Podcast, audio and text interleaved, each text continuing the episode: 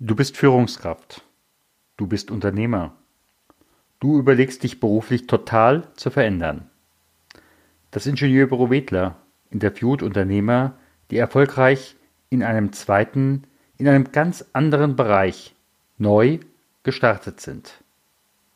Stille Zeit, Zukunft ruft an. Mein Name ist Stefan Hund.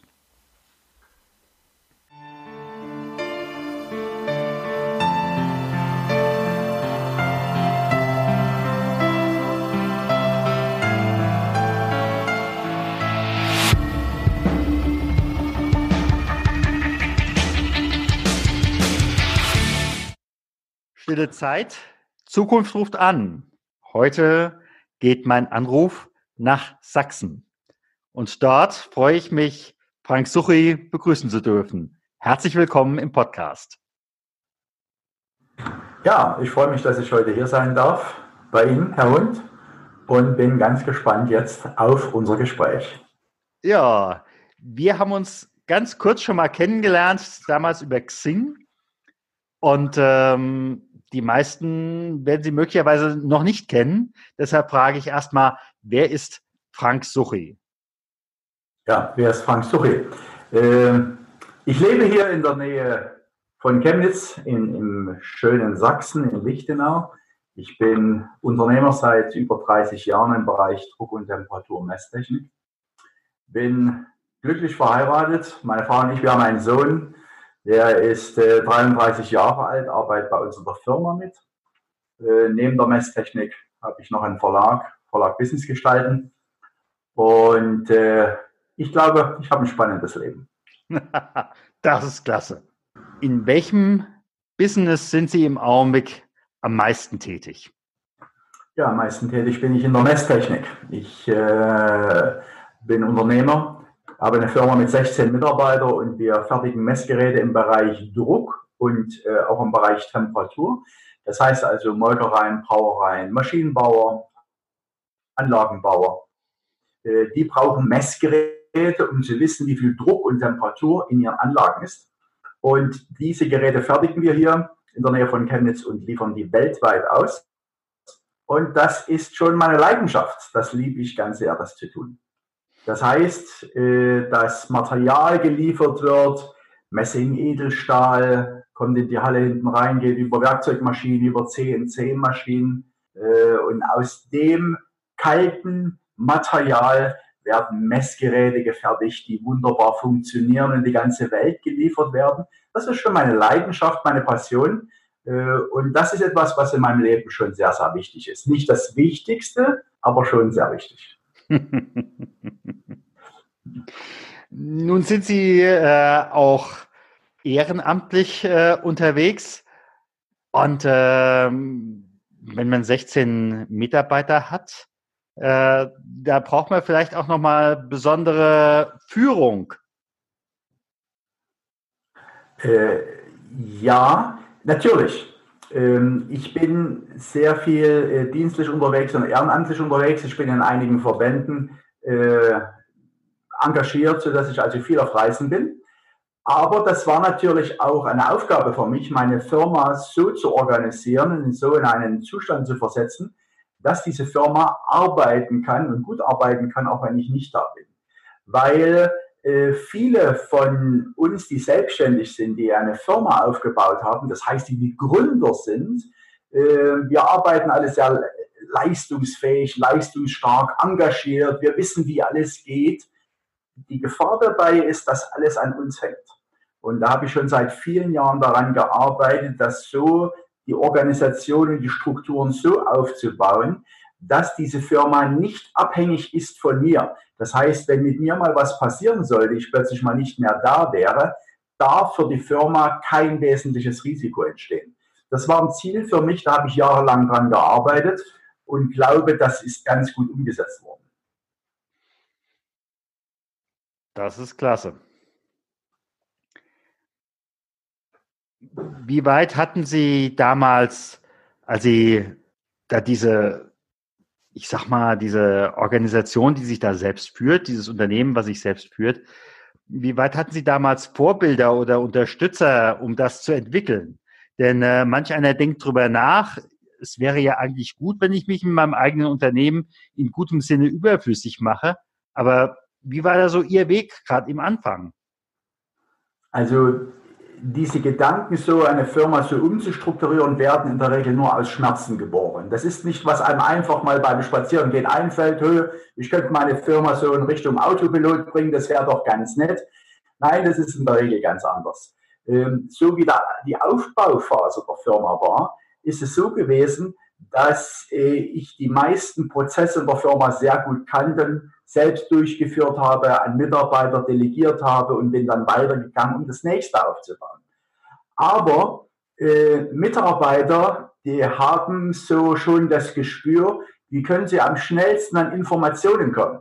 Und so war es bei mir in dem, in dem Weg, dass äh, den ganzen Tag über Mitarbeiter bei mir am Schreibtisch standen und wollten irgendwas wissen.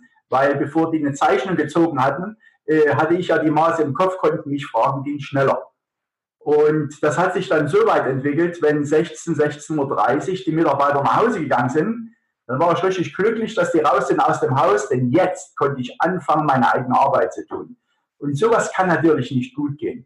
Das heißt, ich habe also über lange Zeit, 10, 12, 14 Stunden gearbeitet, bin dann abends erschöpft in den Sessel hineingesunken mit dem Gefühl, Frank, heute hast du nichts geschafft. Äh, und das äh, ist natürlich dann ein hoher Preis, den man bezahlt. Auch mein Körper hat dann gezeigt, dass ich über die Grenzen hinausgegangen bin. Und da habe ich gesagt, nein, jetzt müssen Strukturen aufgebaut werden, äh, um die Firma ein ganzes Stück auf Autopilot zu bringen. Was heißt das? Das heißt, dass alle Prozesse und alle Tätigkeiten, die es gibt, festgehalten werden, schriftlich definiert werden und jeder genau weiß, was er zu tun hat, was nicht und was der, was der andere tut. Das ist eine Arbeit oder Tätigkeit, was Unternehmer in der Regel nicht gern machen. Da muss man schon einen hohen städtischen Anteil haben. Ähm, ich habe das Grundgerüst dazu aufgebaut, einen Praktikanten reingeholt in die Firma und der hat es weiter umgesetzt. Wir haben ein internes Betriebsinformationssystem, so dass jeder über PDF ist das aufgebaut, sieht genau, welche Technologien gibt es, welche Zeichnungen gibt es, welche Verfahrensanweisungen gibt es, wie ist eine Zollabwicklung durchzuführen. All diese Dinge ist bis ins Feinste äh, ausgearbeitet und das gibt Mitarbeitern eine ganz, ganz große Sicherheit. Das hebt die, das Niveau der Qualität äh, der Produkte, äh, der Qualitätssicherung, der Abläufe auf ein Niveau, was wirklich sehr, sehr gut ist. Und ohne so einen Schritt ähm, kann man zwar auch außerhalb der Firma sein, aber das Chaos lässt dann grüßen. Ja, ja, klar. Gerade so in der Umstellung, wie war das damals? Die Mitarbeiter, die die ganze Zeit gewohnt waren, ah, jetzt gehe ich nochmal zum Chef, der erklärt mir das. Und jetzt auf einmal muss ich mir die Sachen selbst besorgen. Wie war so diese Umstellung? Gab es da auch vielleicht auch Mitarbeiter, die gesagt haben, hm, jetzt passe ich nicht mehr in das Unternehmen? Oder wie war das damals? Also Mitarbeiter sind ganz normale Menschen und Veränderungen sind für Menschen oft sehr, sehr schwierig. Das ist so.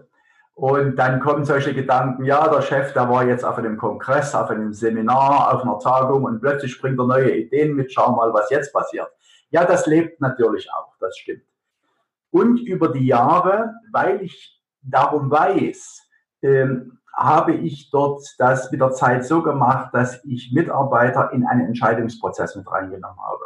Das heißt, ich habe die Mitarbeiter, ich konfrontiere die Mitarbeiter nicht mit einem fertigen System, mit einer fertigen Lösung, sondern ich bringe dann den Gedanken rein, schaut mal, ich habe das und das gehört, könnte das was für uns sein? Und wenn ja, in welcher Form? Lasst uns mal probieren. Wenigstens mal ein, zwei Wochen mal diese Schritte zu gehen.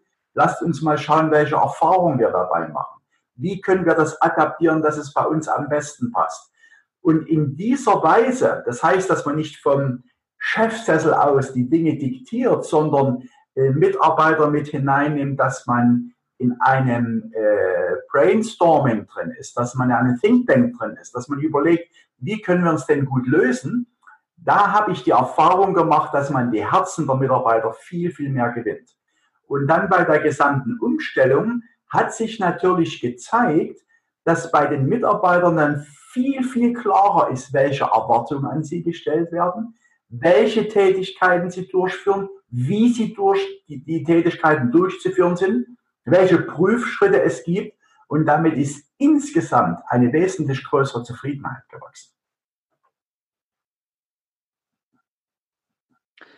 Jetzt frage ich auch mal, hat sich das auch ähm, in Zahlen ausgedrückt, sprich äh, mehr bessere Produkte, möglicherweise mehr Absatz äh, oder auch mehr Gehalt? Unbedingt, weil das Hauptproblem von Führungskräften von Unternehmern in kleinen und mittelständischen Firmen ist, dass sie zu viel im Unternehmen arbeiten, statt am Unternehmen. Das heißt, dass sie viel zu vielen operativen Tätigkeiten drin sind.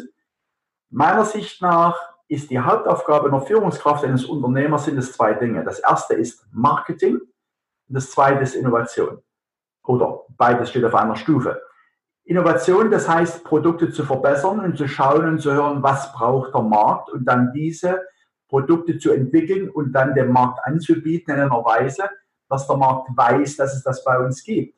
Und wenn ich natürlich für diese unternehmerischen Aufgaben mehr Zeit habe, ist ja logisch, dass dann auch mehr Aufträge reinkommen, die, die, die Produkte eine bessere Qualität haben, weil ich mich dann um das kümmern kann, was wichtig ist. Die Aufgabe eines Unternehmers ist eine ständige Verbesserung.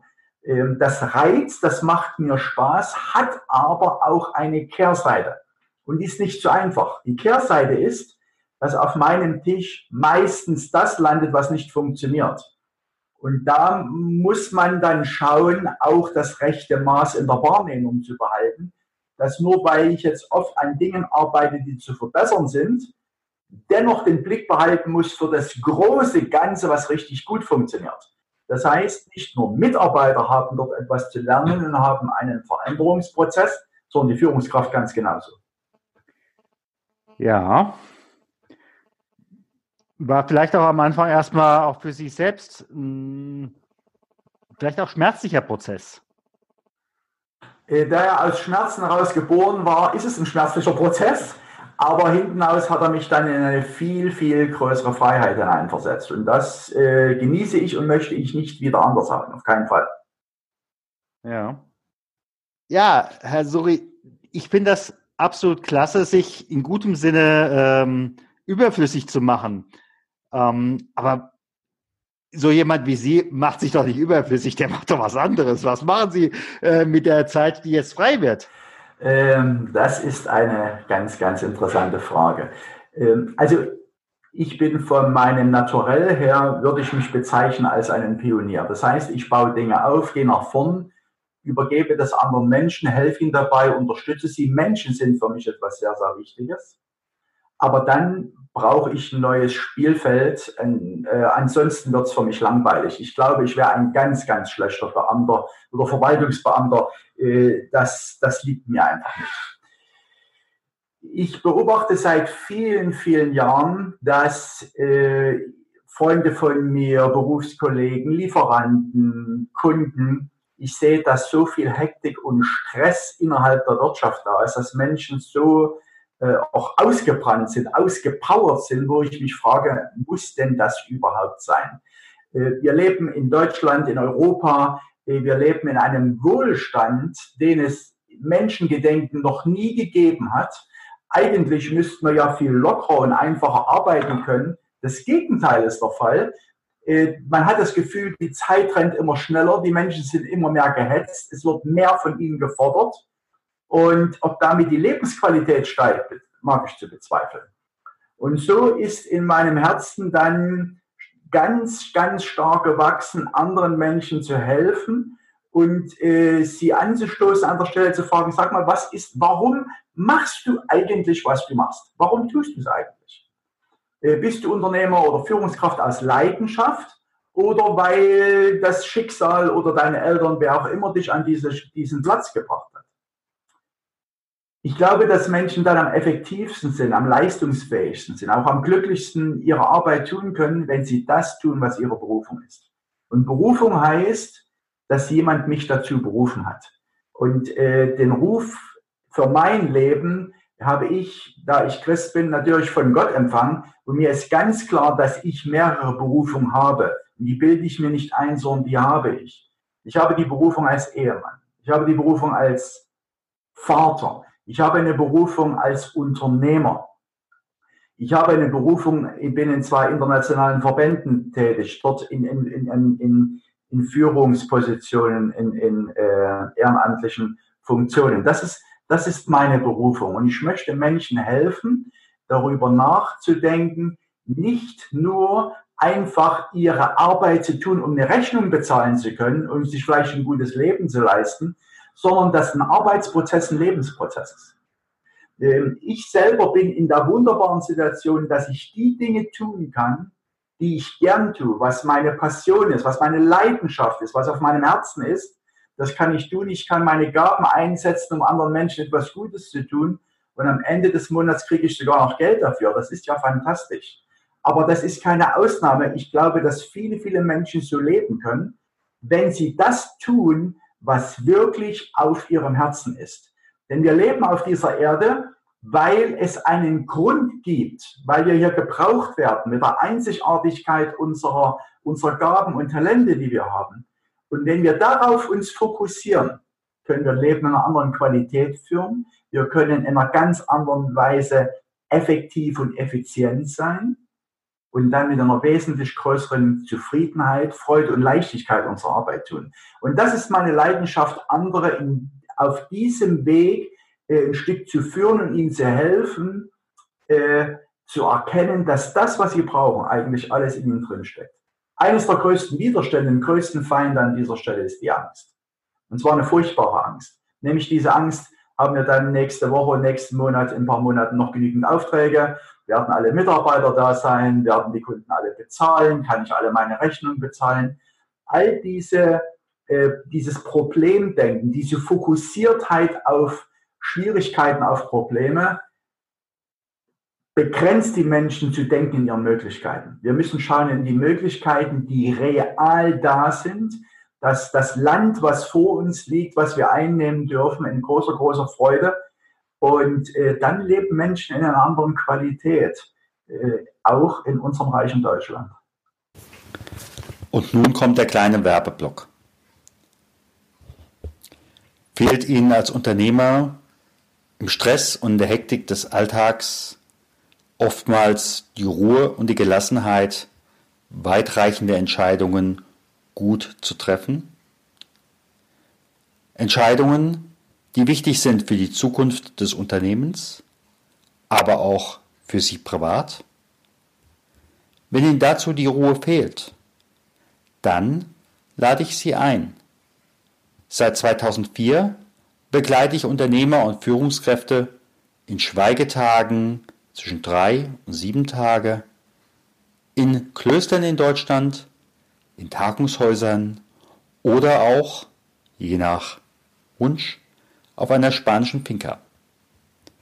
Wenn das für Sie interessant ist, dann besuchen Sie meine Seite www.stefanhund, Stefan mit F, Hund wie Katze.com und wenn Ihnen mein Angebot zusagt, dann freue ich mich, dass wir bald persönlich in Kontakt kommen. Und nun geht es weiter mit dem Interview. Jetzt frage ich aber noch mal ganz konkret. Sie kennen ja nun auch, ich sag mal, Mitbewerber, ja, äh, ja. die auch in der Mess- und Rätseltechnik sind. Natürlich, natürlich. Die aber nicht, ich sag mal, diesen christlichen Background haben mhm. oder auch die christliche äh, Grundierung haben. Was machen Sie anders als diese Kollegen? Das ist eine der häufig gestelltesten Fragen und das ist wirklich genau der Punkt. Gibt es überhaupt einen Unterschied, wenn jemand von sich sagt, er ist Christ, hat eine Führungsfunktion, was macht er anders als die anderen? Und dann gibt es Leute, die sagen, ja, die Christen sind, die sind lieber zu ihren Mitarbeitern. Ich kenne so viele Lieferanten und Kunden, die so fair und fein mit ihren Mitarbeitern umgehen und die überhaupt keine Christen sind. Da heißt es ja, Christen spenden viel. Oh, ich kenne so viele Lieferanten und Kunden, die keine Christen sind, die, die unterstützen ihre, ihre Sportvereine, die Schulen, Musikvereine, was auch immer, sind freigebig mit dem Geld. Also so einfach ist es gar nicht zu sehen. Ich glaube, der wirkliche Unterschied ist in den Herzen von den Menschen. Und äh, was mich bewegt und wirklich äh, antreibt, was die Motivation für diese Firma ist, sind die Messgeräte erst in zweiter Linie. In erster Linie liebe ich es, mit Menschen zusammenzuarbeiten. Und ich glaube, dass wenn jemand Christ ist, das heißt, dass jemand eine Verantwortung Gott gegenüber hat, weiß, dass er von Gott geliebt ist, weiß, dass er von Gott angenommen ist, weiß, dass er ewiges Leben von Gott geschenkt hat, weil er an seinen Sohn Jesus glaubt. Wenn das so ist und wirklich im Herzen tief drin ist, dann wird diese Person mit Menschen anders umgehen. Wenn es denn, denn das, was in unserem Herzen ist, wird einfach aus uns herauskommen. Und was für mich die höchste Motivation ist über Jahre und was ich glaube, meinem Leben einen hohen Wert gibt, ist, das ist die Art der Firmenkultur, die wir in unserer Firma leben. Natürlich ist es so, dass äh, bei 16 Mitarbeitern, die Firma ist nicht allzu groß, das kann man schon familiär führen und das lieben die meisten auch der Mitarbeiter. Aber eine Firmenkultur verstehe ich als Christ, dass ich mit Menschen umgehe, ihnen zu helfen, dass sie ihre Gaben und ihre Potenziale entwickeln können. Sie sind kein Kostenfaktor und sie sind auch keine Produktionsmittel, sondern es sind Menschen, die von mir geliebt sind, die wertgeachtet sind, die geschätzt sind, wo ich schaue, welche Gaben haben sie. Mitarbeiter sind bei mir sehr stark gabenorientiert beschäftigt, eingestellt. Das heißt, wenn jemand, der die, äh, etwas tun darf, was seinen Gaben entspricht, dann macht es mit viel, viel mehr Freude und damit natürlich auch mit einer höheren Effizienz und damit haben alle mehr davon. Firmenkultur heißt für mich, dass äh, das Thema Vergebung etwas Wichtiges ist jeder darf Fehler machen, sogar ich. Das ist wunderbar. Und ähm, wenn Fehler gemacht werden, dann sprechen wir nicht als erstes drüber, wer hat es gemacht, sondern was ist schiefgelaufen und wie können wir Strukturen, Organisationen so aufbauen und Hilfsmittel so einsetzen, dass es nicht wieder vorkommt. Ähm, es gibt Spielregeln, das heißt, wir haben natürlich Werte, einen Wertekodex in der Firma nicht nur einer, der einfach irgendwo an einem schwarzen Brett ist, sondern der gelebt wird. Das heißt, dass wir einen äh, freundlichen, ehrlichen äh, Umgang untereinander pflegen mit unseren Kunden und Lieferanten. Lüge darf es nicht geben. Was einzelne Mitarbeiter untereinander machen, das kann ich natürlich nicht äh, immer werden, völlig klar. Aber bei uns im Büro wird weder ein Kunde noch ein Lieferant belogen. Firmenkultur hat damit auch etwas zu tun, dass äh, ich nicht möchte, dass in der Firma gelogen wird. Wir sprechen die Wahrheit. Das heißt, wir sagen unseren Kunden oder Lieferanten nicht alles, das ist klar, aber was wir sagen, das muss wahr sein. Ähm, das, wenn wir zu spät liefern, ein Problem gibt mit, mit Messgeräten, was auch immer, dann sagen wir den Kunden die Wahrheit. Das heißt, Lüge ist etwas, ein Werkzeug, was wir nicht nutzen in der Firma.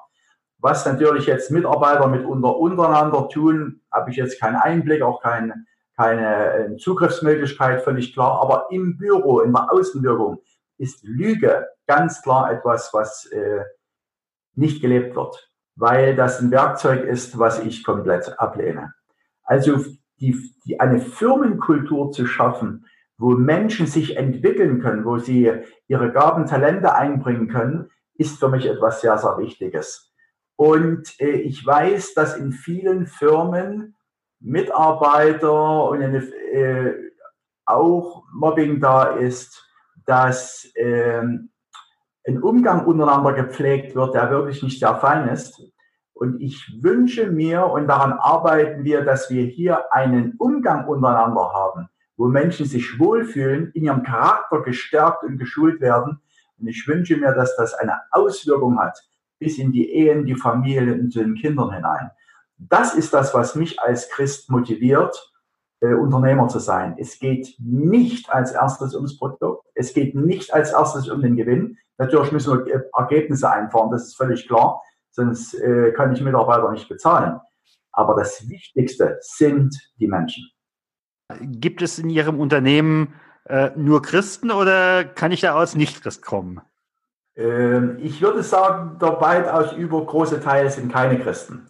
Ist, äh, weil das nicht ein Einstellungskriterium ist, äh, sondern dass Menschen gut in, ins Team reinpassen, dass sie Lust und Freude haben, äh, so eine Arbeit durchzuführen. Messgerätehersteller bekommen in der Regel kaum Fachkräfte, sondern die Fachkräfte müssen wir uns selbst ranziehen. Das Entscheidende ist, dass jemand Lust und Liebe und Freude daran hat, so eine Tätigkeit durchzuführen. Und dann werden dann die einzelnen Tätigkeiten bei uns geschult. Jetzt rufe ich natürlich auch in Sachsen an. Ich selber bin hier auf der Grenze zwischen Hessen und Baden-Württemberg. Mhm. Jetzt gucke ich einfach mal so ein Vierteljahrhundert zurück. Ich weiß nicht, wie lange es ihre, Ihr Unternehmen schon gibt, aber möglicherweise hat es das ja auch schon zu DDR-Zeiten gegeben. Ja, es war aber kein sozialistischer Betrieb, sondern ähm, es ist ganz, ganz spannend, dass das wäre ein abendfüllendes Thema. Ich bin mit äh, 24 Jahren bin ich Christ geworden und war äh, angestellt bei der Volksbildung. Das heißt, ich habe Lehrlinge ausgebildet im Maschinenbau. Und äh, damit war es eine totale äh, Veränderung in meinem Leben drin. Und dass jemand Christ ist, auch in die Kirche geht und dann aber äh, in der Pädagogik tätig ist, das war schon eine große Herausforderung. Da sind die Spannungen sehr, sehr groß geworden. Und das war etwas, wo in einer kurzen Zeit äh, jemand mal zu mir kam und sagte, hey, warum machst du dich nicht selbstständig, wenn dort der Druck innerhalb äh, dieses Landes oder Firmen, Firma zu groß wird. Da dachte ich, selbstständig machen, das ist ja lächerlich. Ich habe weder das Geld noch die Möglichkeiten, ich habe keine Räumlichkeiten, ich habe null Voraussetzungen, mich selbstständig zu machen. Nach der kurzen Zeit kam eine zweite Person und fragte mich die gleiche Frage, warum machst du dich nicht selbstständig? Da dachte ich, also das kann doch nicht wahr sein. Es ist unmöglich, wie soll ich mich selbstständig machen? Und nach einer kurzen Zeit kam eine dritte Person und stellte mir dieselbe Frage. Und da war mir klar, da muss Gott dahinter sein. Das muss etwas zu tun haben mit dem Weg in meinem Leben. Und genauso wurde es äh, geschenkt. Ich habe dann äh, einen Antrag gestellt auf Gewerbeschein, eine, eine, eine Firma gründen zu können. Habe jemanden kennengelernt, der sagt, Messgeräte in Service durchführen, da gäbe es Möglichkeiten, etwas zu tun. Und da hieß es dann von staatlicher Seite, hey, Sie arbeiten bei der Volksbildung, Sie brauchen die Genehmigung des Rates Bezirkes, dass Sie aus dem Beruf heraus dürfen. Und ähm, das ist dann geschehen. Ich habe meinen Gewerbeschein bekommen. Allerdings stand dann drin, dass mir untersagt ist, weiter Lehrlinge auszubilden, was ich in einem Berufsverbot gleichstelle. Heute bilden wir wieder Lehrlinge aus, das genieße ich ganz sehr. Und so habe ich begonnen mit der Reparatur von Messgeräten, Service von Messgeräten, Kalibrierung von Messgeräten zu DDR-Zeiten. Und nach anderthalb Jahren fiel dann Gott sei Dank die Mauer. Und ich kam jetzt hinein in ein komplett anderes Wirtschaftssystem. Ich musste schauen, wie geht das als Christ? Äh, was zahle ich für Löhne? Was zahle ich einen guten Lohn? Was ist ein schlechter Lohn? Ein falscher Lohn? Was ist ein richtiger Preis? Was ist ein fairer Preis? Es waren so viele Fragen, weil äh, von heute auf morgen war komplett alles anders. Das war eine gute Zeit. Ich war äh, Anfang 30, natürlich. Das war eine, eine abenteuerliche Zeit. Und da habe ich Leute kennengelernt, die mir sehr geholfen haben, mit denen ich bis heute befreundet bin, aus dem Verband Christen der Wirtschaft. Nach einer kurzen Zeit äh, bin ich dann auch Mitglied des Verbandes geworden. Als nicht lange gedauert, wurde ich angefragt, ob ich in den Vorstand rein möchte von, von Deutschland, von Christen in der Wirtschaft. Wusste gar nicht, was die mit mir machen wollen, aber es war interessant, dann dort hineinzugehen. Und nach einer gewissen Zeit kam dann die Frage, möchtest du erster Vorsitzender werden? Das heißt, dass, äh, den Verband innerhalb des Landes führen. Das habe ich dann gemacht, war elf Jahre lang im Vorstand, fünf Jahre lang erster Vorsitzender von Deutschland. Und als ich dann meinen Vorsitz abgegeben hatte an meinen zweiten, Friedbert Geil macht das heute immer noch, äh, kamen dann äh, die Amerikaner vom, von CBMC International, vom Weltverband, das ist ein christlicher äh, Wirtschaftsverband weltweit, und die fragten mich, ob ich in den Vorstand gehen möchte. Da habe ich natürlich äh, gedacht, was soll das, was will ich da drin, was wollen die mit mir? Und das war aber ein ganz, ganz großes Geschenk, das erleben zu dürfen. Ich bin immer noch Mitglied im Vorstand von CBMC International. Wir haben viele Vorstandssitzungen weltweit, bin bei Kongressen dabei, bin internationaler Sprecher ähm, und darf sehen, was Gott weltweit tut. Wie Wirtschaft sich, wie sich Menschen verändern, wenn eine Wirtschaft so geführt wird, so wie sie Gott gedacht hatte. Wo der Mensch im Mittelpunkt steht und nicht das Geld machen.